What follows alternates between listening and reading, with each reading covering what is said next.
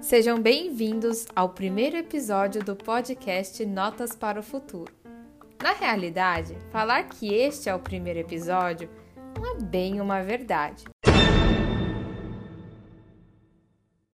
Eu criei no mês passado um primeiro episódio para um trabalho acadêmico feito na Universidade Metodista de São Paulo, onde eu atualmente curso jornalismo. Como realizei algumas entrevistas e postei nas minhas redes sociais que estava desenvolvendo um podcast, alguns amigos ficaram felizes e muito curiosos para saber sobre o conteúdo que eu estava produzindo. Eu também não consegui incluir uma entrevista, que ficou muito boa, naquele trabalho acadêmico. Então, eu estou fazendo este novo episódio para que ela possa ser devidamente contemplada. Agora, sem mais delongas, apresento a todos vocês oficialmente o meu primeiro podcast. O meu nome é Isabela e eu sou a apresentadora e mediadora do tema abordado. A vida em quarentena é o assunto do episódio de hoje.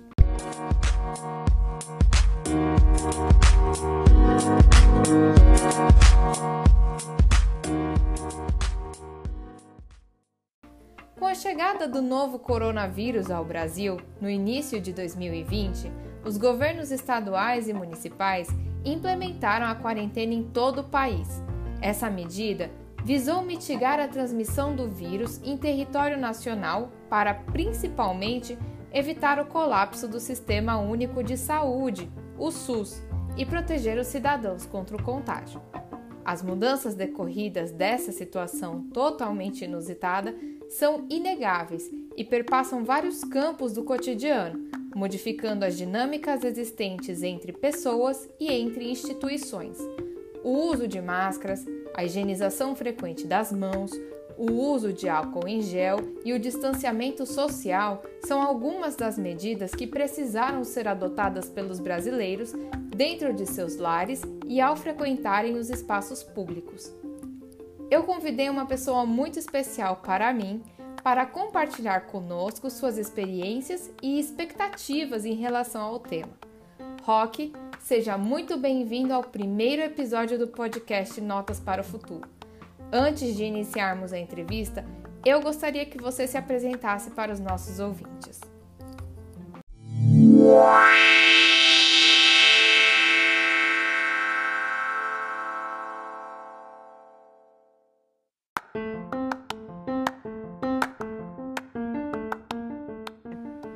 Tá, é. Bom, meu nome é Rock, né? Você já disse.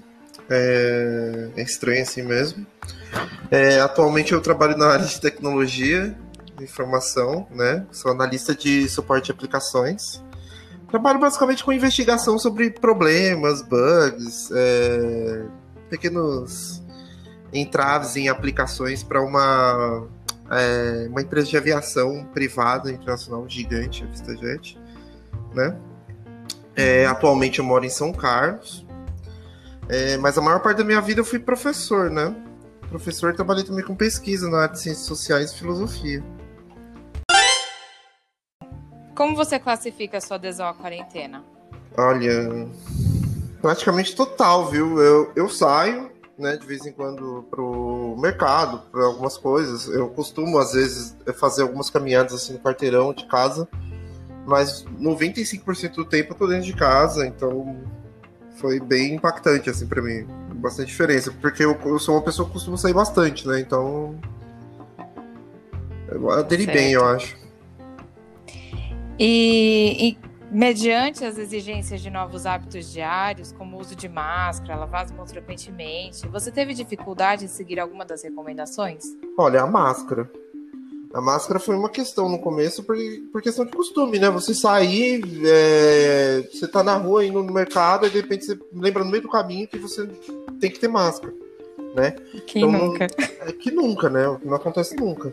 Então, é um costume, assim, é, é difícil. É, outro dia eu comentei com um conhecido que é uma coisa assim que a gente vai tratar, eu acho que no futuro breve, como se fosse uma peça de roupa faltando, né? Então você não sai de casa sem calça. É ou verdade. ou descalço, muito raramente. Sei lá, É, eu acho que logo será isso, mas mesmo assim, né? Causa um certo estranhamento também quando eu vejo na rua alguém sem máscara, ou eu mesmo tô sem máscara por muito tempo, assim. Mas acontece, vira e mexe, eu esqueço, não tem jeito. E como a sua empresa lidou com a situação da quarentena? Nossa, foi excelente. É, na verdade, eu sou funcionário da Monitora Tecnologia, né? Que ela é contratada dessa VistaJet, né? E eu dei muita sorte, porque logo no início de março, ela tomou a melhor decisão possível, que se trata de uma empresa de tecnologia, né? É possível isso para ela. É, e ela é bem organizada financeiramente para também viabilizar isso. Ela mandou todo mundo para home office, né? A gente trabalhar aqui num espaço aqui em São Carlos que é conhecido como passeio. É difícil assim explicar é, o que seria, mas é, é como se fosse uma série de lojas juntas, não exatamente um shopping, porque tem uma área muito aberta, mas é como se fosse um complexo comercial, né? Que tem alguns andares e tal, e a gente trabalha no, no, no que seria o andar inferior, né? É, e era um ambiente grande, assim, tem um mezanino grande tudo, só que era um ambiente fechado, completamente fechado, isolado e mais de 80, 100 pessoas no mesmo lugar. Então seria um baita risco, né? Todo mundo continuar lá por tempo que fosse. Né? E vira e mexe, alguns funcionários têm que viajar para Europa, para Estados Unidos. Então é, é, a gente ficou muito pouco tempo exposto a qualquer risco. E desde essa primeira, segunda semana de março, a gente está em home office. A empresa, inclusive, entrou num movimento de empresas brasileiras, se não me engano, é Não Demita o nome do movimento, né? Tem uma série de critérios uhum. lá para as empresas poderem adentrar esse movimento, né, de empresários e tal, se comprometem justamente a tomar medidas e ter a saúde financeira suficiente para não demitir ninguém durante esse período de pandemia. Então, realmente, assim, eu dei muita sorte de estar trabalhando num lugar que, que tem essas diretrizes, né? E eles dão todo tipo de apoio pra gente, né? Por exemplo, é, eu tenho aulas de inglês, tinha em loco, agora é tudo online. Eles estão oferecendo também psicólogos para quem quiser conversar, estiver sentindo alguma forma de angústia, alguma é, lidando com alguma forma de ansiedade, assim, devido ao isolamento. Eles estão dando todo esse suporte. O RH é muito ativo na empresa, então eles estão sempre muito próximo dos funcionários, pedindo feedback, como que tá a situação, tudo. Teve outro dia, por exemplo, que eles mandaram sorvete do nada pra gente. então, assim, é uma empresa que está lidando de uma maneira muito legal com isso, mas é porque ela já tinha uma organização financeira que permitia isso para ela. E o CEO da empresa, né, ele tem uma visão assim de, do trato, né, com, com os trabalhadores, com os colaboradores lá, que, que é bem distinta assim da maioria, eu imagino, né? Porque a gente não foi tão impactado assim, né? Como o meu cliente ele trabalha com aviação privada, a gente deu entre entre muitas aspas, sorte. Porque normalmente os clientes são milionários, né? Que pegam voos assim fretados, assim, né? Sob demanda, né? Ou contratos. Uhum. Então a empresa não caiu tanto o faturamento dela, mas o número de voos caiu drasticamente, mesmo assim. E no começo da pandemia, ela começou a ajudar muitos governos da Europa e Ásia, né? O transporte de equipamentos, tudo. Foi uma estratégia delas se colocar no mercado, assim, nessa situação nova, de uma maneira a não parar completamente a atividade econômica. Mas é claro, a gente sempre fica atento, né? Porque já fazem vários meses, a atividade ainda não voltou, né? A gente tem um volume uhum. de trabalho muito menor agora do que no começo do ano, por exemplo, a gente, a gente enfrentava. Então a gente todo, todo mundo fica muito atento, né? Porque vai que os caras, sei lá, tem uma quebradeira, eles têm que cortar o contrato com a gente, perdeu o nosso projeto, perdeu o trabalho, né? Mas é, uhum. é, a minha empresa tem sido muito cuidadosa nisso, assim, nos contratos, né, nas negociações, para tentar manter a maneira uh, do modo mais seguro a nossa situação, sem redução salarial, sem redução de jornada nem nada. É, que maravilha! Quando foi decretada a quarentena, o que, que você sentiu e qual foi sua maior preocupação? É... Ah, senti desorientação no primeiro momento, né? Porque é uma situação completamente inusitada, né? Imagina, eu tenho. Eu fiz 34 anos agora em abril. Eu nunca vivi uma coisa nem parecida. Né? E olha que a gente vive num, num, num país né, que tem, tem dengue, tem febre amarela, teve recentemente zika, chikungunya. Então, assim, a gente convive com algumas epidemias aqui no Brasil, né? Teve o HN1, né? É, mas nada com essa proporção e esse impacto. E eu acho que de uma maneira assim tão imediata é, confrontando as pessoas com a sua própria fragilidade e com a realidade é, da coisa, né? Do, da gravidade dessa doença nova, né? E o que, que, significa isso, né? De fato, você tem um patógeno novo circulando por aí tão fácil contágio, né? Que é uma coisa gravíssima, né? Mesmo tendo uma taxa de mortalidade proporcionalmente, vamos dizer assim, pequena, devido ao contágio altíssimo, o número de mortes, né? Então foi um susto muito grande no primeiro momento. Imagina, numa semana você tá vendo que apareceu na China um, um vírus novo. a gente meio que naturaliza isso, ah, mais um vírus na China e tal. Aí passou uhum. um mês, tava a Itália em lockdown. É como assim? A Espanha em lockdown, como assim?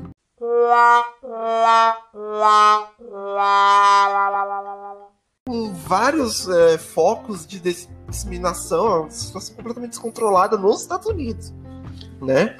E aí, uhum. bom, o Brasil, né, a gente no começo mesmo, em março, vai, quando a gente começou aqui, de fato, olhar para isso e falar, é um problema nosso também, eu fiquei relativamente tranquilo e achei que ia durar algumas semanas. Porque os governadores começaram a tomar as medidas necessárias, né, a, a despeito do governo federal e o negacionismo morticida aí, né, dos caras. É... Justo. Só que logo ficou claro, assim, que não, não, adianta simplesmente você começar a tomar decretos adequados, assim, se as pessoas não entendem a gravidade da, da coisa, né? É, aqui perto de é. casa tem uma praça, né, que a gente chama Praça do Cartódromo, que é bem conhecida pelas pessoas frequentarem, tem brinquedos para as crianças e vários equipamentos para as pessoas se exercitarem, e sempre tá lotado, né? É, e logo no começo, assim, começou a pandemia, as pessoas começaram a se recolher mais, como aqui é uma cidade universitária, né? Tem, tem a USP, tem o UFSCar, tem, tem outras universidades aqui, né? É um polo tecnológico também a cidade, né? São Carlos. Então muita gente invadiu daqui logo no começo, né? Voltou para São Paulo. Às vezes a pessoa mora em outro lugar mesmo, só vem aqui para estudar ou, ou, qualquer outra coisa assim para trabalhar. Então você via assim que as ruas estavam vazias no início. Só que as pessoas não paravam de frequentar esses locais públicos. Então a prefeitura começou a tomar algumas medidas mais drásticas, do tipo colocou um cercado assim de metal nessa praça Caramba. toda. Por exemplo, e foi uma coisa assim bem chocante a primeira vez que eu vi assim, eu falei, caralho, tipo, realmente assim, negócio tá, tá louco, né? Vai mudar tudo. É. E aí, com o tempo, né, com o passar dos meses, começou a cair essa ficha, que tipo, a gente não vai daqui a um tempo voltar para a situação anterior, né? O que vai acontecer, a gente vai ter uma situação nova de ondas de contágio e sei lá, eu acho que vai levar um tempo mesmo para as pessoas começarem a lidar com a realidade da coisa, né? E eu pessoalmente eu quase perdi uma sobrinha, né, para isso, então logo no início, né? Então para mim foi muito impactante, assim, eu acho que também o que fez eu aquietar um pouco o facho né, no começo foi isso, né? É. Que realmente a coisa existe e é gravíssima, né? Não tem essa de ah, grupo de risco, só eles que estão em risco de vida, que já seria é, desculpa a expressão, escrotíssimo, né? Tipo, pensar que tá tudo uhum. bem, né? Pessoas idosas morrerem, tá tudo bem, né? É normal, morre. Pois é. Né? A minha sobrinha tem sete anos de idade, ficou duas semanas e meia na UTI, né? Assim, Caramba. Quase, quase, quase aconteceu pior. Mas ainda bem ela conseguiu se recuperar. Só que foi realmente assim, um choque. Agora eu acho que ainda eu tô meio que me adaptando, né? Eu tô percebendo que, de certa forma, algumas coisas no meu estilo de vida anterior as pessoas consideravam quarentena e eu não sabia, né? Então. então é novo, Com... assim, mas nem tanto. Compactou com esse ponto de vista, viu? Né?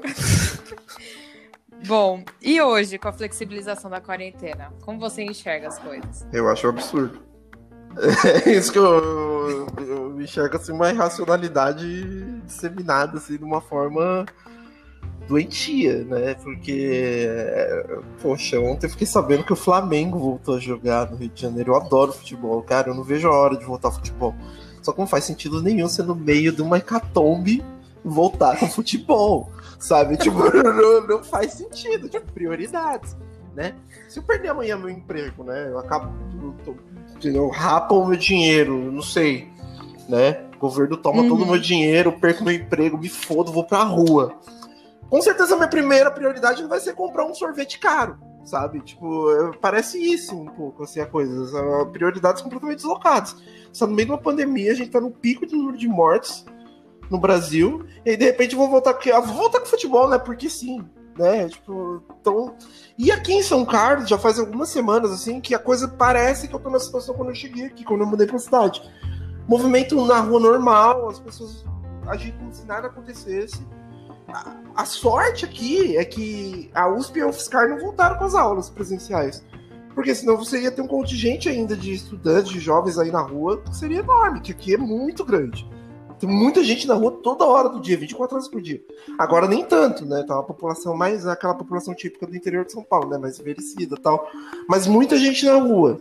Comércio aberto, sendo que não poderia estar. A gente está aqui numa faixa de risco que só poderia estar comércio essencial agora, porque o número de, de casos aumentou. Só uhum. que, por exemplo, isso logo no início do, do, do, fechamento, né, do isolamento, dos primeiros decretos municipais, tinha salão de beleza funcionando, né? Sempre tem um bonequinho ou outro que você vê lá os velhos jogando lá a cacheta, lá, uma canastra. Tá nem aí, sabe? Então, eu acho que a gente ainda vai sofrer muito. Não sei. Esse, e esse relaxamento, ele vem em péssimo momento, porque a gente começou, apenas começou a diminuir a ocupação dos leitos de UTI. E a gente já está tomando medidas que daqui a duas semanas, uma semana, devem impactar diretamente nisso. Né? Com certeza. E no pico de mortes. Então a gente tem tudo para se tornar um país com maior mortalidade, né? Por esse vírus. Então é, é bem triste.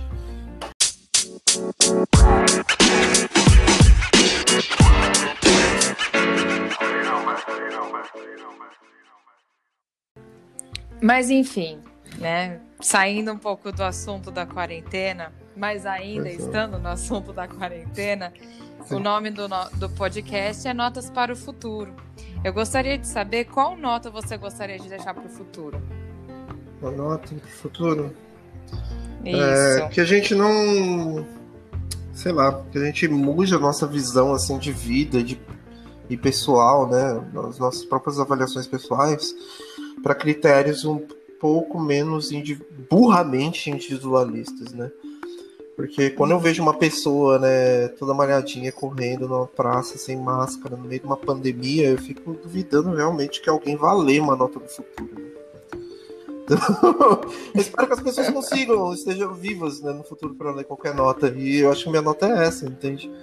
Eu acho que há formas, inclusive, de pensar em si mesmo de maneira menos nociva né? Com espero certeza. que isso aconteça.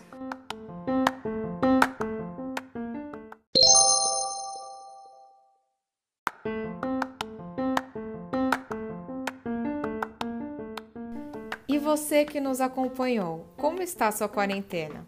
Algum hábito mudou? Conte para nós no Instagram, arroba Notas para o Futuro, e não se esqueça de deixar a sua nota. Yay! Antes de finalizar o episódio, gostaria de ressaltar que o nosso objetivo não é determinar o que é certo ou errado, e muito menos julgar alguém. Dar voz, ouvir e empoderar as pessoas é o que nos move. Viva a diversidade em todas as suas formas. Esperamos que vocês tenham gostado deste episódio e nos encontraremos em breve. Muito obrigada pela sua audiência e até a próxima!